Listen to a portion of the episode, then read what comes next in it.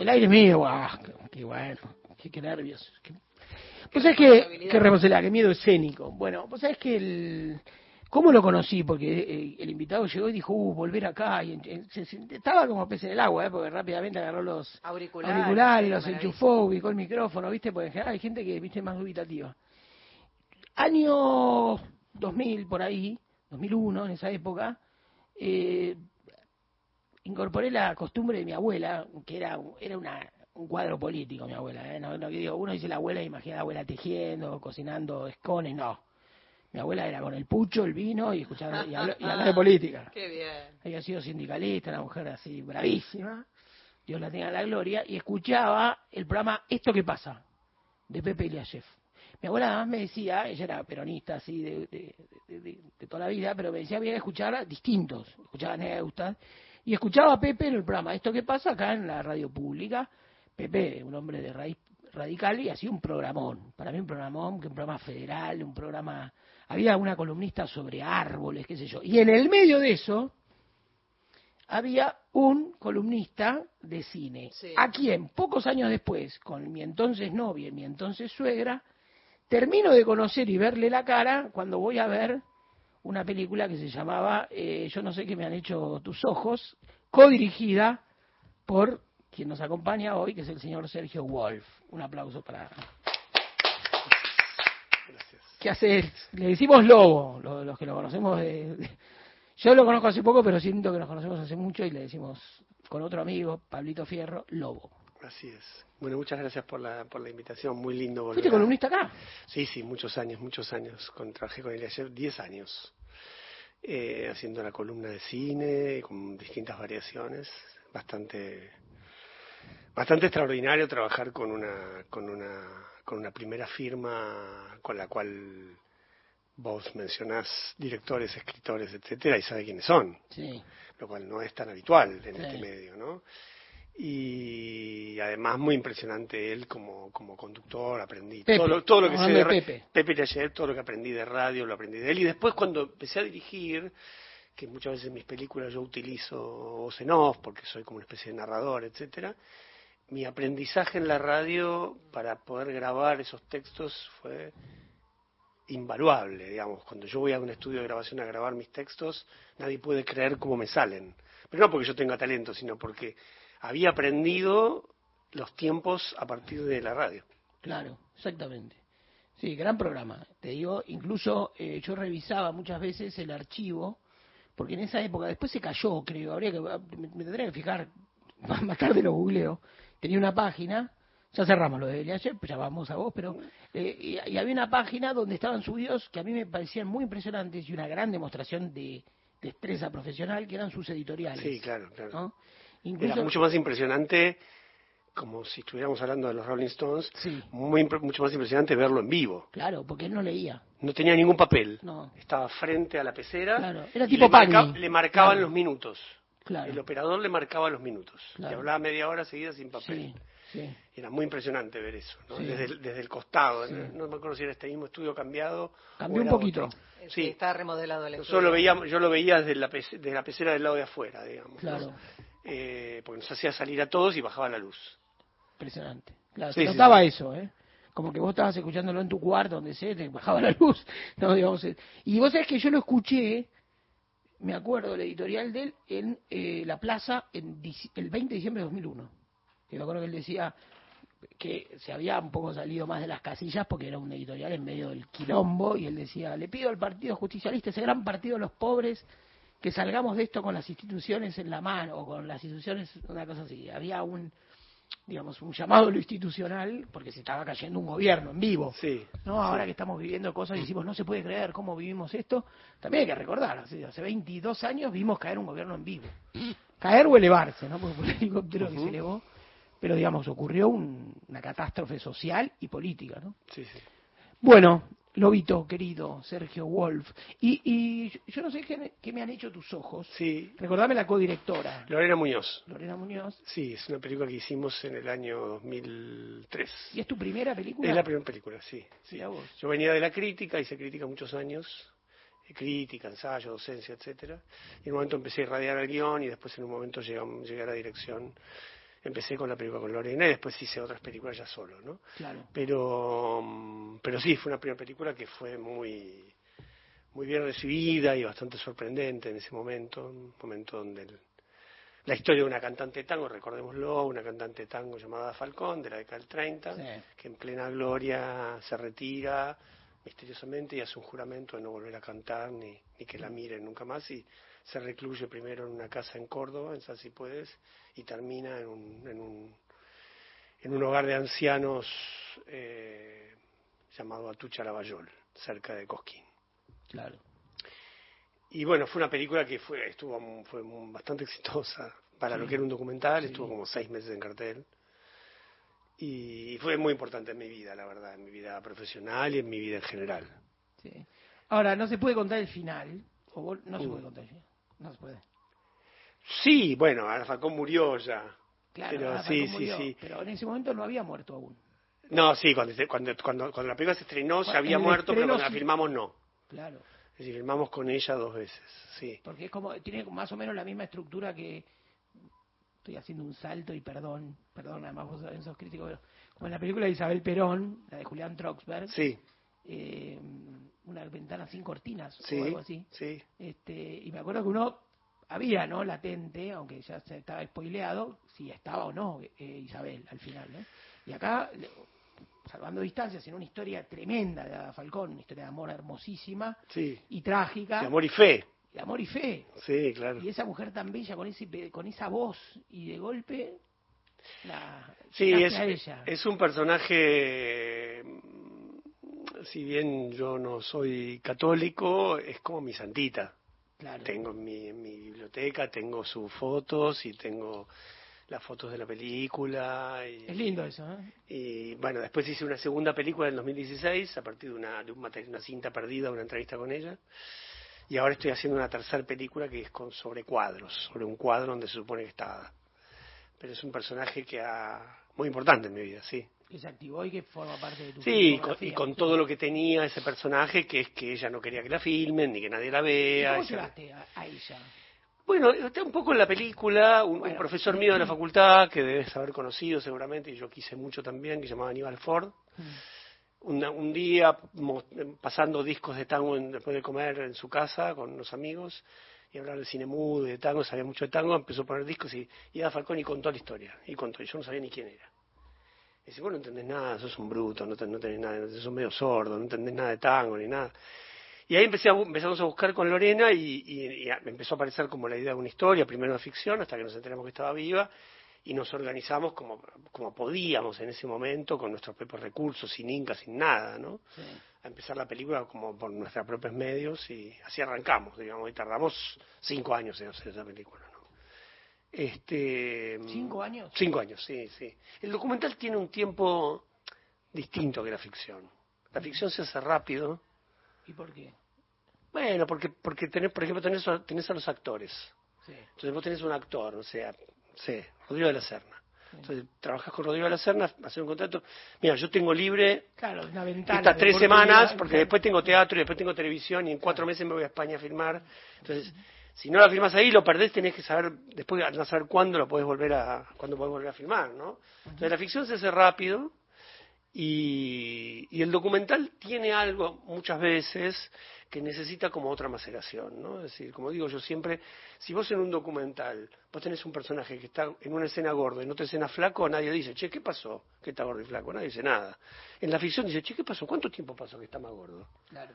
En el documental nadie dice nada. Tenés que poner seis meses después. No, no, no en el documental nadie pregunta nada. Es como, es como, es más Frankenstein, es un género más mutante el documental. Un género, una forma de cine, ¿no? Pero bueno, ese, es el motivo por el cual. Y esa película tuvo un proceso de montaje muy largo hasta que encontramos la película, ¿no? Había que ah, encontrarla. claro. Digo, porque. ¿Qué significa encontrarla? No, editás, editás, editás, falta esto, falta aquello, no sé qué, y cómo pegar. Esto que queremos contar no funciona, nos faltan tres planos. Entonces yo me iba al centro y filmaba tres días, me filmaban a alguien caminando, mis zapatos por el centro. Entonces teníamos los planos de la caminata, volvíamos a montaje, agregábamos los planos de los zapatos, es decir, había mucho de eso eso ayudó mucho los productores de esa película, que fueron Marcelo Céspedes y Carmen Guarini, que ayudaron mucho a ese proceso, aprendimos mucho. En un momento del documental de autor, bastante singular. En esa productora estaba, estaba Kosaninsky haciendo una, su primera ficción, estaba Albertina haciendo Los Rubios, Albertina Carri, digo. Estaba Christian Pauls haciendo Por la Vuelta, la película sobre Federico. Estaba Ditela haciendo La Televisión y yo. Por la Vuelta, sobre Leopoldo Federico. Que ahora no sé por qué, nunca le pregunté a Cristian qué pasó con esa película, pero fue un momento interesante el documental de autor donde aparecían, aparecíamos varios que hacíamos una línea menos no sé decir testimonial, pero menos, eh, menos pegada a los hechos y a los datos. Claro, yo recuerdo haber entrado a ese cine y ese momento militaba en política, mi entonces pareja también que yo, y era como entrar a un túnel en el tiempo y también a, un, aislarte un poco de esa ciudad, también en el 2002, sí. Esa ciudad caótica, esa ciudad caotizada, con cortes, con quilombo, con lucha callejera, y de golpe entrar una historia. Entrar una historia que, que, que, además era una historia de esa ciudad. Siempre, me acuerdo, perdón el detalle, que Ada tenía, vivía en un edificio precioso en la calle Juez Tedín. Sí, en sí. Barrio Parque. Hay una escena filmada ahí. Exactamente, a metros de Canal 7. Exactamente, exactamente. Una escena que, que, que hice con otro gran amigo, José Martínez Suárez, director, cineasta, gran cineasta, también hermano de Mirta Legrand. Que, Mirta es la hermana de él. Exactamente, exacto. Bueno, él, él hacía un chiste, siempre decía, una hermana mía que almuerza en televisión vivía al lado de la casa de un capo, un capo, un capo. La compañera nuestra, Lorena Álvarez, una compañera acá de la radio, también es columnista de Revista Paramá, es este, fue, tejió una amistad final con él. Sí, hizo algunas notitas y todo, un tipo extraordinario. Gran personaje, gran amigo, muy querido. Lobo querido, esa es Ada Falcón en tu vida y tenés eh, un proyecto abierto ahora y tenés el proyecto de 2016, la otra película, la segunda parte, que ya sin Lorena. Ya sin Lorena, se llama Viviré con tu recuerdo y es un, una especie de, ensayo a partir de que yo encuentro, encuentro un material fílmico que queda mudo, porque el sonido se pierde en un, en, un, en un avatar, en un choque volviendo de filmar con Ada, y ese material quedó mudo y es una larga entrevista con Ada, y ¿qué dice esa entrevista? Entonces ya reaparece ese fílmico y decido intentar ver o descubrir qué decía Ada en esa escena. Y entonces aparece bueno, esto, una peripecia que hace el narrador. ¿Dónde se puede ver esto? No, no se puede ver ahora. Eh, yo no sé qué me han hecho tus ojos. Eh, la, nueva sí, yo no sé qué me han hecho tus ojos, circula por esos lugares este, piratas. Por mandé a alguien, ¿eh? Sí, puede ser, puede ser, puede ser. Sí. Pero bueno, ahí vamos. bueno, eh, y luego hago un saltito en el tiempo.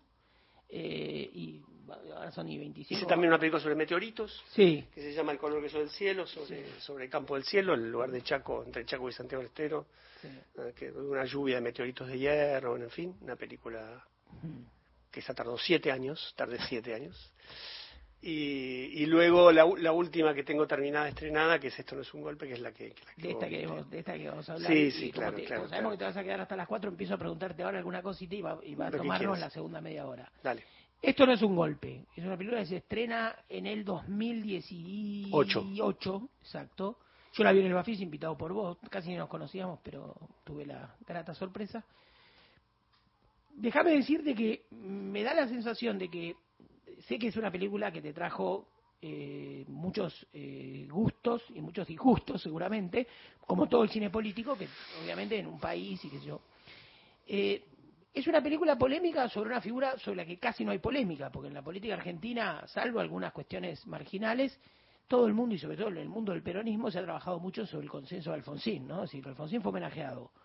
Fue de algún modo respetado como el rival elegido por Menem. Fue homenajeado y casi quien lee, yo creo que exageradamente lo hace, pero Eduardo Dualde básicamente argumenta su presidencia corta y necesaria, para mí una presidencia muy importante en la Argentina, en alianza Alfonsín, ¿no? Es una alianza este, como de comunidad productiva con los radicales, eh, obviamente con en la cabeza Alfonsín.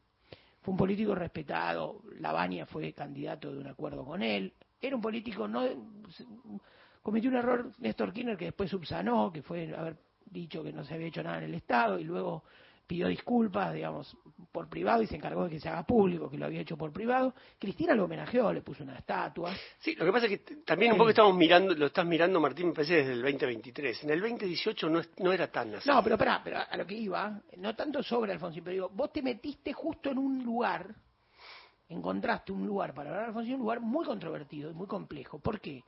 Porque uno diría, en la Semana Santa de 1987 termina la primavera alfonsinista. Es decir, mucha gente, yo recuerdo un texto de Sandra Russo insoportable, donde ella plantea algo así como estábamos dispuestos a poner el cuerpo y él nos mandó a la casa y qué sé yo.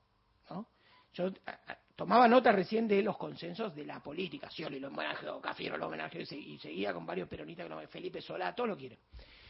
Ahora, el punto es que vos encontraste ahí un nudo en su gobierno, en lo que fue visto y relatado por izquierda como una claudicación, y me parece que vos le encontraste una vuelta y a mí me interesa mucho más ese Alfonsín que asumía los costos, que pagaba precios, que pretendía que no corriera sangre, ¿no? Es decir, vos incluso completás la frase, como dice felices, felices Pascuas. Sí. Y por eso me interesa más tu película, que es como reivindicar justamente a Alfonsín o pararte sobre un Alfonsín que todo el mundo que lo homenajea prefiere dejar afuera, que era el hombre de la ética y la responsabilidad. Sí.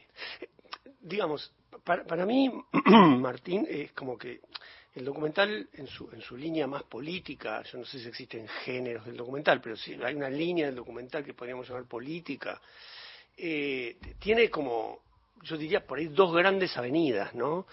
Uno es el, documental de, respuestas, que da respuestas, que valida lo que el cineasta piensa. Y el otro es el documental de preguntas, que se pregunta sobre algo, que trabaja sobre la tradición más, ¿cómo decirlo?, más pura del documental es, esto no lo conozco, quiero conocerlo. Bien. Preguntas. Párate ahí, vamos a seguir en la segunda media hora entonces del programa sobre ese documental de preguntas. Es fascinante, estamos hablando de esto, no es un golpe, documental de Sergio Wolf, situado en la Semana Santa, que reconstruye y hablando con todos los protagonistas, con todo, con lo que te gusta más y lo que te gustan menos, de aquel episodio dramático de la democracia argentina. Quédate, esto es Gente de a pie, el programa de Mario Weinfeld hasta las 5 de la tarde. Nos quedamos, te recuerdo, podés musicalizar tu jueves 11 3 8 70 7485 0810 222 0870. Las notas, las editoriales radionacional.com.ar. Gente de a pie. Hasta las 17. Somos la radio pública. Somos Nacional, la radio más argentina. Gente de a pie, el programa de Mario Weinfeld. Nacional Noticias. El país en una sola radio.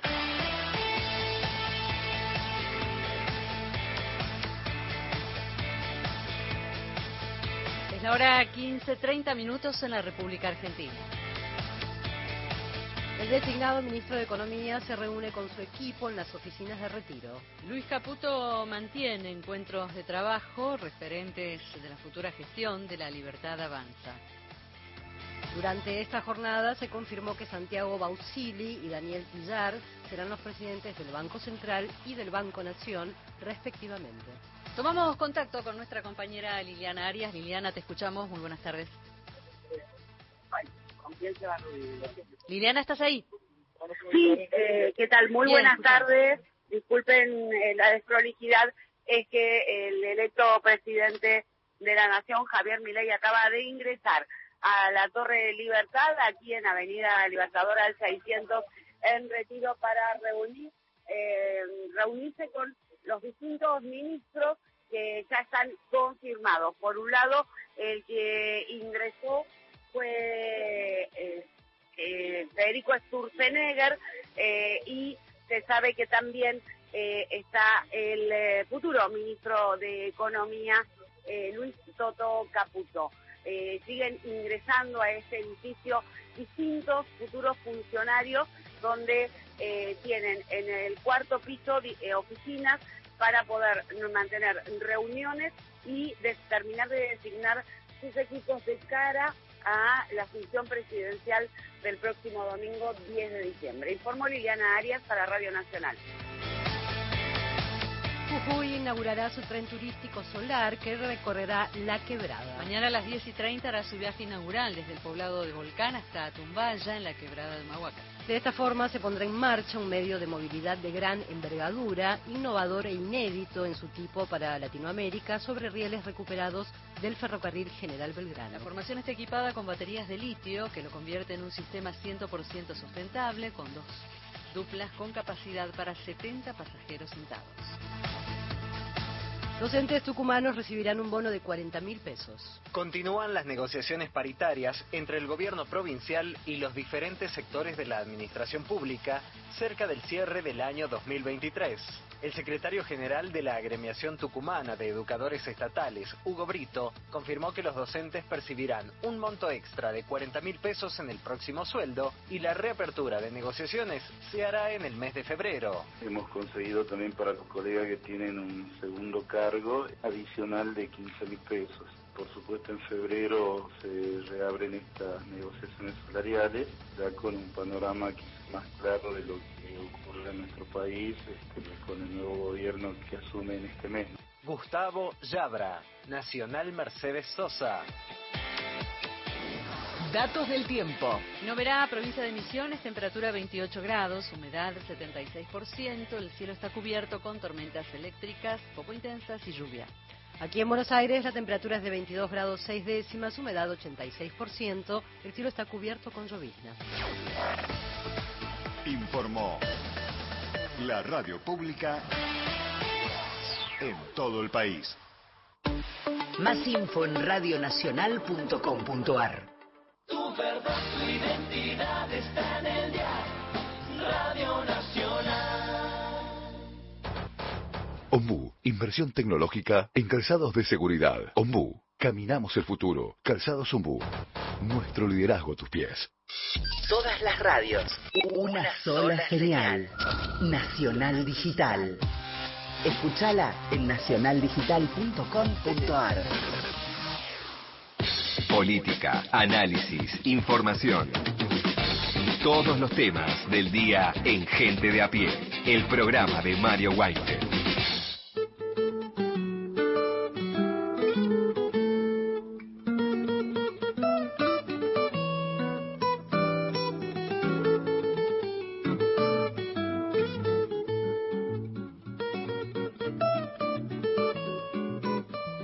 De música en gente de a pie. Vamos a escuchar a Jorge van der Mole haciendo coplas para la tejedora.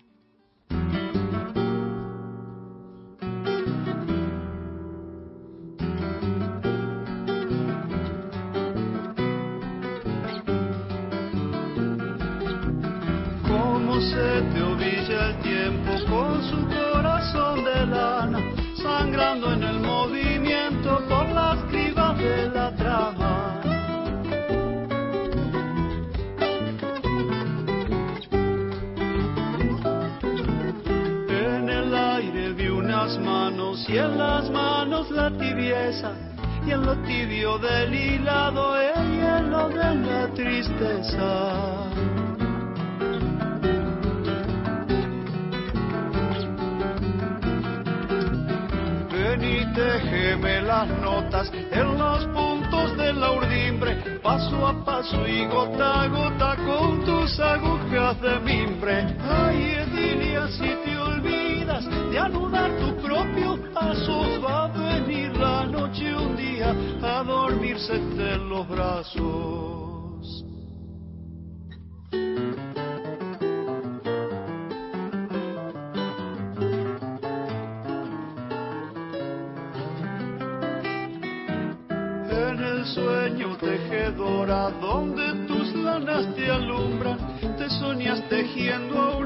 en medio de la penumbra.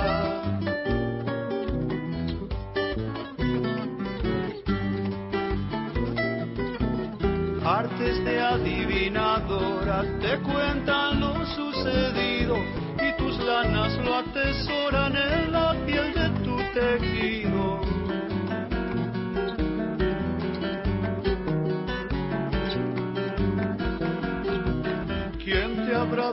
esa prisa prendida en colores fuertes y en los bordes de ceniza lentitudes de la muerte? Cuando sientas en tu hilado que mi tiempo se ha vencido, dibújame un sol gastado con las hebras del olvido.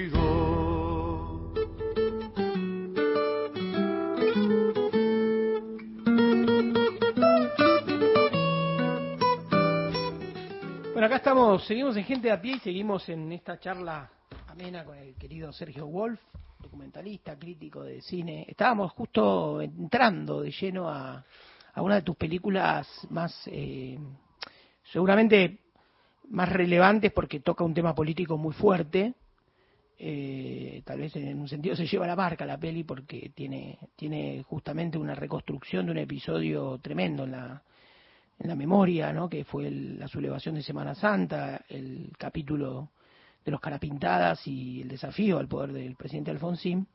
Y también yo te decía en la, en la pregunta en el bloque anterior, me parecía que vos agarrabas justamente el, el, hilo de ese alfonsinismo que en la, seguramente en el relato por izquierda de esa experiencia estaba como terminado, ¿no? Decía, bueno, cuando Alfonsín dijo eh, eh, la casa está en orden, este, nos mandó todos a la casa, de algún modo en ese momento se terminaba como la sensación de que no se terminaba de saber cuál era el límite no en esa democracia naciente. Y aparecía un límite duro y bueno y un Alfonsín que se hacía cargo de las responsabilidades.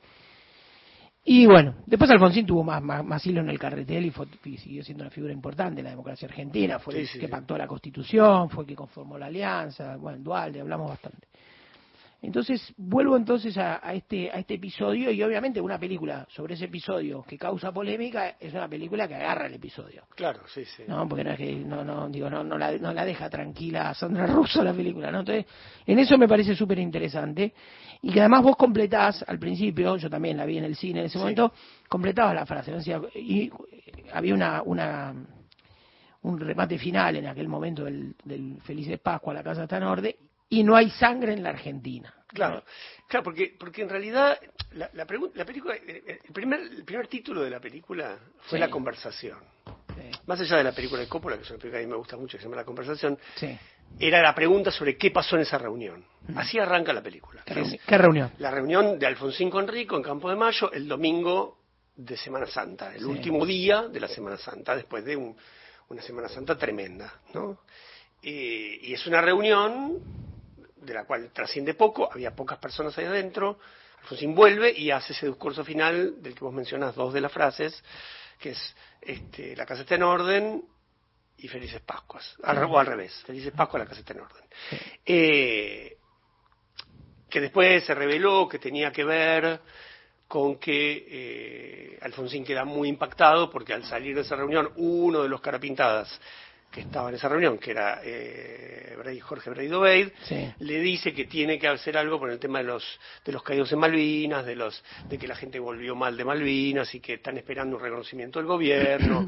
y, fue un momento que Alfonsín parece que quedó muy muy impactado por ese relato y entonces cuando fue a hablar algo le quedó como una especie de residuo un poco emocional de esa charla y aparece el tema de las de las este de, Malvinas, de Malvinas exactamente exactamente exactamente. Eh, pero bueno la, la, película es un poco la es un poco un western también porque es un poco la, la la lucha titánica de dos grandes personajes confrontados, que son por un lado Alfonsín, que ya había muerto cuando yo hice la película, y por otro lado el exteniente coronel Aldo Rico, que encabeza la, la sublevación, digamos, cara pintada, ¿no? Y, y, bueno, y también el enfrentamiento con él en cámara, ¿no? Pero, básicamente la cuestión que vos preguntas de la tercera frase es parte de lo que la película descubre para mí, o por lo menos que yo descubro haciendo la película, en su desarrollo, que es el valor de esa tercera frase y la relación con la decisión que toma Alfonsín. Porque todavía, cuando hicimos la película, todavía, todavía ahora mucha gente dice, bueno, si Alfonsín, en lugar de desmovilizar, vuelve y le dice, si hubiera dicho, vayan todos conmigo a Campo de Mayo. Sí. ¿No? Efectivamente, hay, y hay un momento en la película donde, donde hay una grabación con, con Dante Caputo, el ex canciller de Alfonsín, dice, yo le desaconsejé a Alfonsín que vaya con la gente, no teníamos modo de controlar eso. Claro. Y el riesgo de que se metan todos adentro de los cuarteles era fuerte y además el gobierno, y esto lo cuenta Moró en la película, Leopoldo Moró, eh, sabía que había gente que se quería meter con cuchillo tramontina dentro de los, destacamentos de campamento. Sí, algunos tipos están armados hasta los dientes con anfetamina. Ahora, ahí, ahí en la película, en el archivo, se ve algunos, digamos, políticos importantes de la renovación peronista y, del, y de la coordinadora radical. Digo, estaba Jesús Rodríguez, estaba Eduardo Amadeo, estaba José Luis Manzano, estaba Carlitos Grosso, o sea, estaban todos esos tipos conteniendo en la puerta de Campo de Mayo eh, lo que podía ser, bueno, eh, ese desenlace trágico que da que mucha gente se hubiese metido ahí y hubiesen corrido sangre. Claro, porque hay un, hay un momento de la película que para mí como, como, como documentalista es oro, mm. que es el momento donde yo le pregunto a dos de los carapintadas, al mercado de Brady Bade, pero me contesta Brady Bade, le digo, ¿y ustedes qué hubieran hecho si la gente se metía? Y el tipo me mira y me dice, y hubiéramos combatido si somos soldados. Claro. Y cuando él me dice eso, para él era una frase probablemente no más. Ah, que Rico no me lo, Rico no me lo quiso comentar, eso no sucedió, no se lo voy a contestar. Pero cuando Brady me dice eso, para mí es oro, porque lo que me está diciendo es, Alfonsín tomó la decisión correcta. Hubieran sido miles de, eran muchos miles los que estaban en Campo de Mayo. Claro. Y, después, y era otro momento, y si uno mira los archivos, hay momentos donde le agarran los fusiles a los a los que estaban haciendo guardia a la puerta, estaban embetunados y los tipos, la, gente le agarraba los fusiles como, déjenlo tranquilo al presidente, ¿no? Como muy impresionante esa, esa, esa falta de, total falta de miedo en relación con los militares, ¿no? Sí. Y yo creo que hay algo de la decisión de Alfonsín que tiene que ver con eso, ¿no? Sí. Ahora también, en el título, eh, me parece a mí, eh, en esto no es un golpe, que no es por spoilearla, pero es una frase de Rico, pero también Rico dice en un momento, ¿qué, qué me podía parar? ¿no? Eh, no sé si es en ese mismo, en esa misma línea, pero dice en un momento rico, ¿y a mí qué me podía parar? ¿Quién me podía parar? Como diciendo, para, los, para los jóvenes somos como Abraham Simpson, Bueno, Estaba el general Alais, te van a la metáfora general Alais. Pero Brady Obey dice, nadie da un golpe encerrándose en un cuartel. Claro. Es decir, hay, la, la, la idea del esto no es un golpe es una expresión muy polisémica sobre el episodio. ¿Qué fue ese episodio? Claro, ¿qué fue? Pero también ahí digo, lo que hacen es como quitarle el poder, no para, es como esconderle el poder. Alfonsín, porque uno diría, tomando una vieja frase de Tulio Alperindón, que Alfonsín era el jefe del monopolio, del uso de la fuerza, algo así, al precio de no usarla.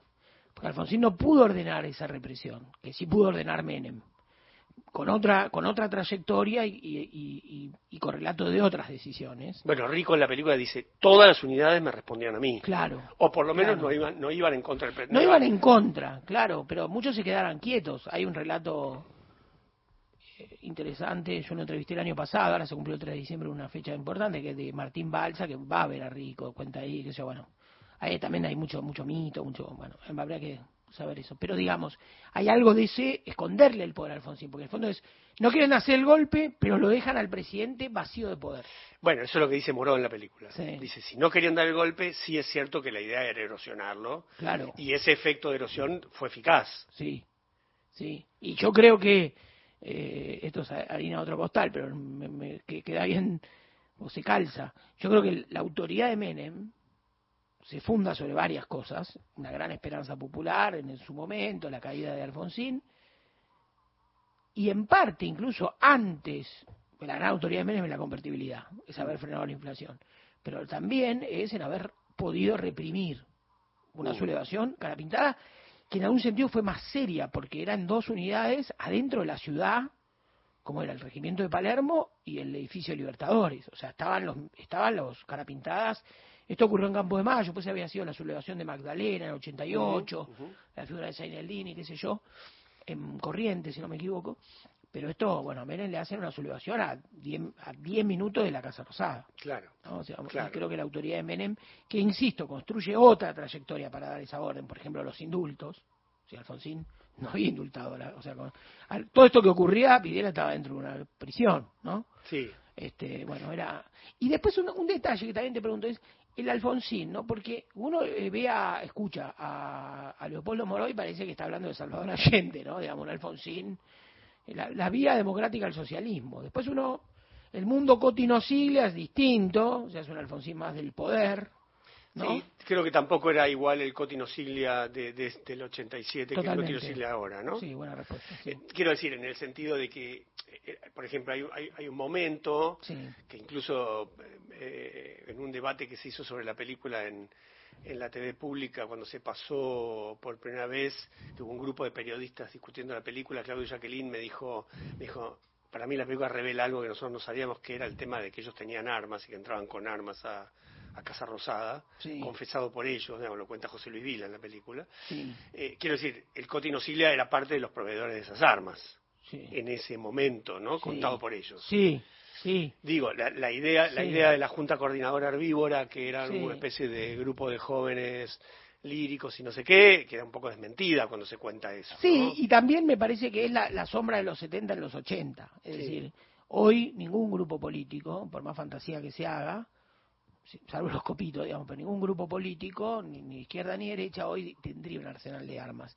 Me parece que la política que entra de los 70 a los 80, yo hice una, una vez hice una pequeñísima investigación, que más que investigación fueron entrevistas a militantes de los 80 y te decían, había fierros, había fierros en las universidades, había fierros en los sindicatos, había fierros en comités y unidades básicas, o sea, la violencia política se había atomizado por completo, quedaban restos, residuos, de hecho el MTP es algo de eso, pero de algún modo muchos de los que hacían política democrática en los 80 venían de hacer política en los 70. Claro, claro. Y existían en los 70, en los grupos radicales, las armas de autodefensa. Sí. Pensá que esos grupos estuvieron muy amenazados, la coordinadora, la Juventud Radical Revolucionaria. Yo creo que todos ellos Conozco familiarmente esa historia, la Juventud Radical Revolucionaria eh, amenazado por la AAA.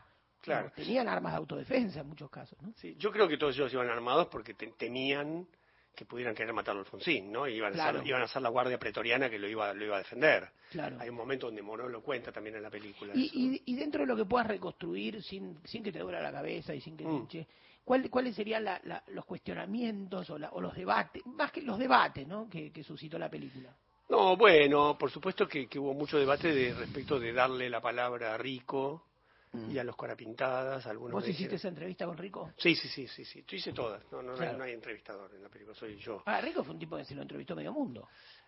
Sí, pero para muchos les molesta eh, que Rico hable como con total libertad, porque porque en realidad lo que sucede con un personaje como Rico, por lo menos para la lógica mía como, como cineasta, es que un poco lo habíamos charlado con los dos productores, con, con Kameniek y Chernov, era, yo no iba a hacer una, una escena con Rico para pelear, para demostrarle que yo estoy en contra de lo que él piensa.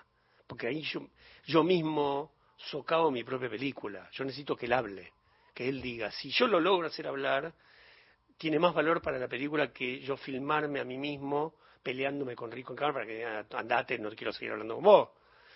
Y para mí lo que es extraordinario es justamente que lo que él cuenta justamente a partir de esa situación, a riesgo de que yo quedé en un punto como minimizado, pero Rico efectivamente toma una delantera muy violenta sobre mí en la película y, el peso de los carapintados en la película le molestó a mucha gente, pero porque me parece que piensa en el documental en un sentido que no es como lo pienso yo, que es que para mí es, un gran personaje de la película y no, no hay película sin Rico.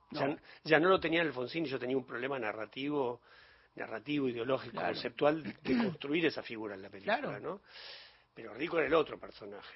Entonces, bueno, pero, pero, bueno, nada, es, también el riesgo de meterse en una zona, en una, en una zona del documental político, aunque sea contado a través de un thriller y no de una película de entrevistas, por decirlo de alguna manera, sino contando como la trama de eso. ¿Y a vos te cambió? Porque vos en el, eh, estoy, hablando de memoria, pues no revisé. Mm y, pido perdón de antemano, pero a vos te, a vos te cambió tu percepción de ese Alfonsín, porque ¿quién eras vos ese, ese día, esa Semana Santa, en ese 1987? Yo era un militante del Partido Intransigente. ¿Del Partido Intransigente? Sí, sí, sí, sí, sí, sí yo militaba en el Partido Intransigente. ¿Y estuviste en esa plaza? Y yo me enojé muchísimo ese día en la plaza, sí, con Alfonsín. ¿Ya en ese momento eh, el Feliz de Pascua se sonó a claudicación o fue una cosa que día Sí, sí, también eh, es como, fue muy sorprendente, fue muy sorprendente, pero realmente él no explica la decisión. No sé si la podría haber explicado, pero, pero es... Hacer la película para mí fue como entender.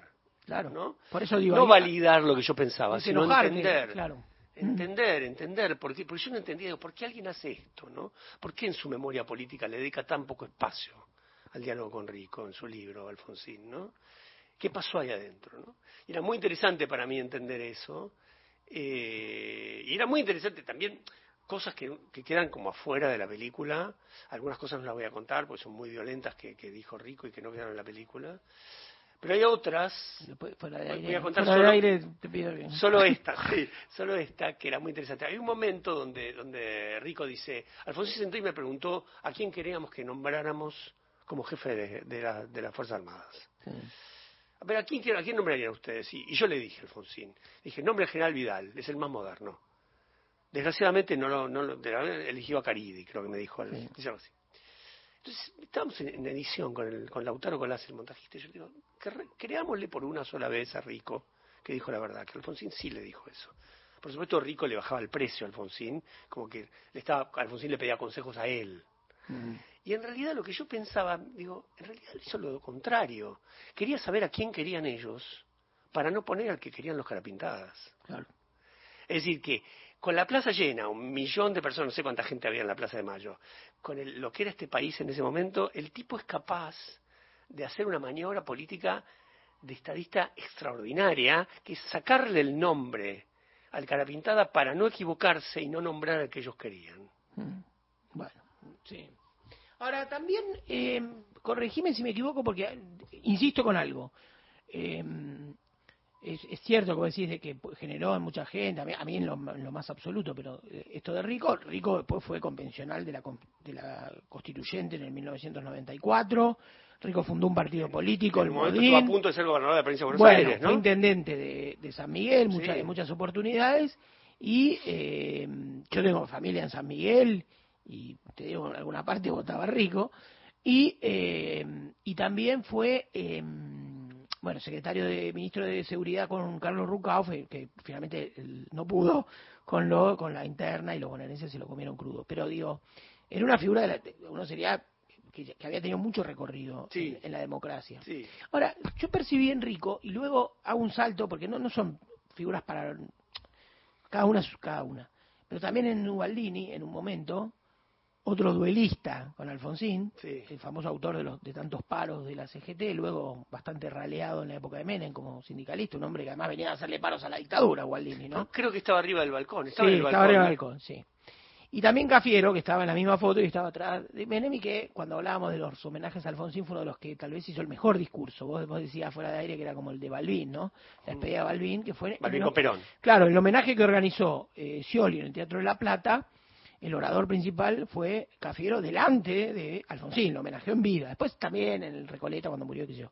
Entonces, quiero decir, estos tipos adversarios, que eran los tres grandes adversarios de Alfonsín, Cafiero en lo político, mentor de una renovación y casi construido en espejo. Ubaldini como resistencia sindical, con mérito por haber sido luchador en la dictadura, no es menor eso, no era triaca. Y Rico, héroe de Malvinas, no comprometido con causas específicamente él de violación de los derechos humanos, pero algo así como referente corporativo de los milicos que iban en Cana, los tres muy respetuosos de Alfonsín. De hecho, en la película, en la ve, la película está en Flow y está en Lumitón y está, se puede ver en varias plataformas. los momentos en que Rico habla de Alfonsín en la película cambia la cara, porque él se ríe, tiene una cosa medio medio farsesca, medio de guasón, ¿no? Pero mm. cuando aparece, cuando, cuando habla Alfonsín, baja el tono dice Alfonsín era un tipo de coraje. ¿no? El nivel, el respeto era total, más allá de que Alfonsín había hecho el liceo militar, ¿no? Y que tal vez eso tal vez establecía un punto tal vez de, no sé, estoy patetizando, ¿no? De, conexión de Rico con él, pero, pero el nivel de respeto, un tipo de coraje, vino acá y se paró solo delante mío, ¿no? Sí. ¿No? Como... Sí, viajó con el, con el fotógrafo presidencial, con sí, Sí, con, con exactamente. Fue con el único, y eso me lo contó Boucher. Sí, no, iba, iba Hank, también iba Hank y... Bueno, está bien, pero no iba con una unidad especial. No, no, no iba con custodia. Ocho tipos armados No iba con custodia, no, efectivamente. Y eso Rico lo valora mucho, ¿no? Claro, sí, sí, indudablemente. Así que bueno, esa fue la, digamos, de la, película que te trajo, sí. este, pero creo que va a quedar y que va a ser una. Sí, sí, la, la, la, respetan mucho y es, eh, también en algún punto creo que es un, no sé si un modelo, pero es un posible camino del documental que durante muchos años o décadas creyó que tenía que tomar grandes periodos históricos y acá, bueno, son cuatro días, ¿no? Es como contar esos cuatro días, entonces, ¿qué contás antes y qué contás después? Pero en realidad contás cuatro días, ¿no? Es decir, un foco dramático, ¿no? Bueno, estamos con Sergio Wolf. Queda un tramito, nada, quedan un minutito. Yo te quería decir algo y, te dejo la palabra para, para que vos lo cierres. Eh, estuvimos hablando de películas, estuvimos hablando de voy a decir dos grandes líneas, ¿no? Es decir, la historia del tango de una, de una cantante argentina fabulosa como Ada Falcón. Yo, de hecho, salí del cine, me fui al, al Cibals a comprar un disco de ella, un grandes éxitos que está editado por Polygraph. Y estábamos hablando de un periodo histórico, político, controvertido. Vos dijiste también, yo estuve en esa plaza, en otro partido, no en el partido gobierno, en el 87, un partido más a la izquierda, desilusionado reconstruí ese episodio, dialogaste con vos mismo, el, el, el, joven lobo del 87 y el, y el hombre maduro del 2018 en diálogo. Todo esto fue cine argentino, todo esto es un poco de Inca, todo esto es Instituto de Cine Argentino. Y acá somos la nada, estamos transmitiendo desde Radio Van Gogh, pero ¿qué, qué significa el Inca y qué significa este, todos estos riesgos que parece que están como ceñidos sobre la Argentina eh, en esta amenaza de la motosierra, ¿no? ¿Qué, ¿Qué valor tiene el Inca? A ver, Argentina siempre tuvo cine. La gente no sabe, pero el cine llegó a Argentina seis meses después de la primera proyección de los hermanos Lumière. Había cámaras cinematográficas acá. Acá, en esta zona. Cuando digo acá es el microcentro. Acá estaban las, la vieja cámara, casas de foto, que después fueron casas de cine, de equipos de cine acá, en el microcentro. Argentina siempre tuvo cine. Si vos mirás en el año de la crisis, crisis de Alfonsín, que fue el año de menos estrenos argentinos. Argentina todavía, incluso en ese año estrenó como cerca de 10 películas, que era la época que se filmaba en celuloide todavía. La ley de cine es una ley de protección, es una ley de fomento que sucede a mediados de los 60 como un modo de eh, como un modo de atenuar el avance del cine americano, de proteger el cine argentino, tomada básicamente de la, de la legislación francesa. El riesgo de, el riesgo del Inca, el Inca uno puede discutir muchas cosas. Argentina necesita el Inca para hacer sus películas. De hecho, si vos haces una coproducción con el exterior, con un productor, te dicen, ¿vos ya tenés la parte argentina? Si no hay Inca, no hay parte argentina. Sí, puede haber parte argentina privada solamente, pero en general muchas veces los coproductores extranjeros también trabajan con fondos estaduales, en el caso de Brasil, provinciales, nacionales, en el caso de muchos países de Europa. Entonces, los fondos del Inca son muy importantes, muchos o pocos, es cierto que Argentina cometió lo que fue sucediendo, que fue dramático, que propició muchos de estos comentarios, tiene que ver con que Argentina en los últimos dos años, yo solamente te voy a dar dos datos, mm. en el 2022 se estrenaron 208 películas argentinas y este año se llevan 233. No podemos estrenar esa cantidad de películas. Claro. Es una, una locura, no hay ningún país que haga eso. Y eso no tenemos dónde estrenarlas. Más allá de si va mucha poca gente, que es otra discusión, ¿no? Pero no tenemos dónde estrenarlas, no podemos producir así. Entonces, eso, ese descontrol de la manera, la manera de financiar el cine argentino fue una parte importante de esta discusión porque nunca hubo concursos. Es decir, no es que Argentina tiene cuatro concursos al año. Este año podemos hacer cuánto? 80 películas, 60 películas, 90 películas. ¿Cuántas? 10 documentales, 5 óperas primas, 10 cortos, 10 películas de gran, de gran volumen. Es decir, me parece que tiene que repensarse eso que no se pensó. Claro, pero no cerrarlo. No, no, no, se puede cerrar, no lo va a cerrar. Tranquilos. Gracias, Lobo. Un abrazo enorme. Nacional Noticias. El